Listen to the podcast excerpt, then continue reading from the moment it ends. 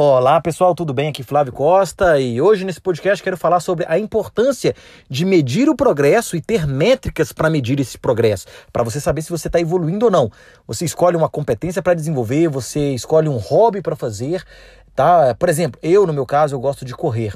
Então, quando eu decidi voltar a correr, porque eu fiquei um bom tempo parado, eu iniciei, fiz a primeira corrida, né? Então, antes de fazer a primeira corrida, eu fiz um plano de quais eram os dias da semana e quais eram os horários que eu ia correr.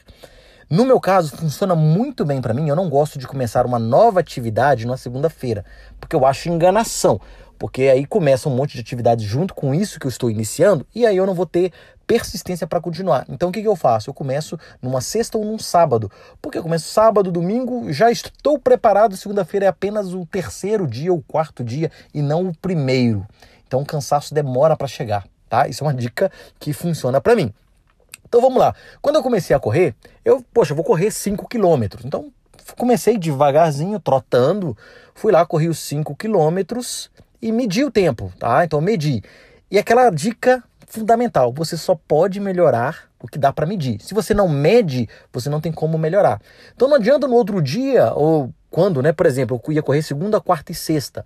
Então não adianta na minha segunda corrida eu ir fazer um outro percurso, se eu queria melhorar a condição respiratória, melhorar o tempo, enfim. Então eu comecei, eu voltei a correr no mesmo lugar, tentando fazer o quê? Baixar o meu tempo tá? Depois que o meu tempo ficou de forma satisfatória para o meu propósito, eu comecei a aumentar o percurso. E aí uma nova medição, é tudo novo. Então, a partir do momento que eu começo a mudar, eu tenho que ter métricas para aquele novo objetivo.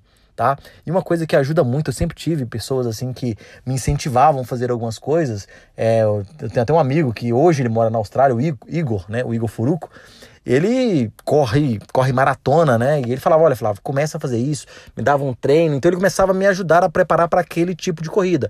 Meu negócio era chegar aos 10, no máximo ali 15 quilômetros. Então ele me passava qual era, né? O plano dele e um plano que ele achava que funcionava para mim. Eu fazia um teste e adaptava aquele plano para mim.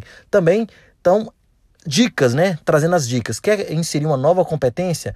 Comece, né, na minha que funcionou para mim num sábado ou num, numa sexta-feira, tá? Tenha frequência, meça e tenha pessoas que possam te ajudar, que estejam um pouco mais à sua frente, tá? Mais desenvolvido, que tenha planos que funcionam para eles, que eles possam mentorar, né? Te ajudar de alguma forma, te dando dicas, dando conselhos, né? E alguma coisa mais que, que possa também te ajudar a, a, a que possa te ajudar, neste caso, a mostrar se você está evoluindo ou se você não está evoluindo tá? Então primeiro você precisa medir para você melhorar alguma coisa e manter a constância daquele, daquela atividade, daquela competência que você está desenvolvendo.